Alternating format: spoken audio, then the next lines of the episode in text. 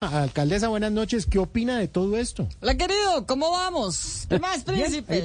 ¿Qué más? No, no. A ver, a ver, a ver, por favor, no crean esas bobadas que salen. Eso es puro cuento chino, querido. No, no, no, no, no, esto. Además, además, yo no soy como los que se han robado la plata de mi Bogotá. Mucha atención, la plata ¿Ah, no? de mi Bogotá. Yo soy una persona trabajadora.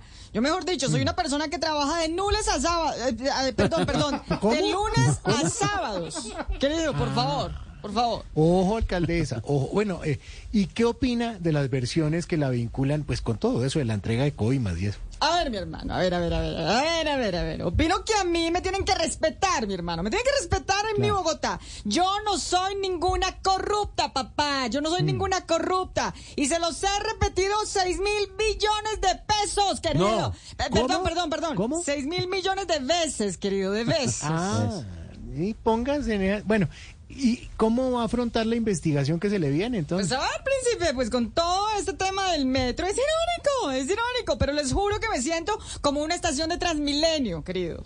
¿Cómo? ¿Cómo, cómo, cómo? Pues porque me va a tocar ponerme aguas, aguas. Ahí se la dejo, querido. Nos hablamos. Gracias, mi Bogotá. Gracias, mi Bogotá. Hoy es un gran día. Si está lloviendo, queridos. Sí, Gracias. sobre todo, gracias. si estar lloviendo.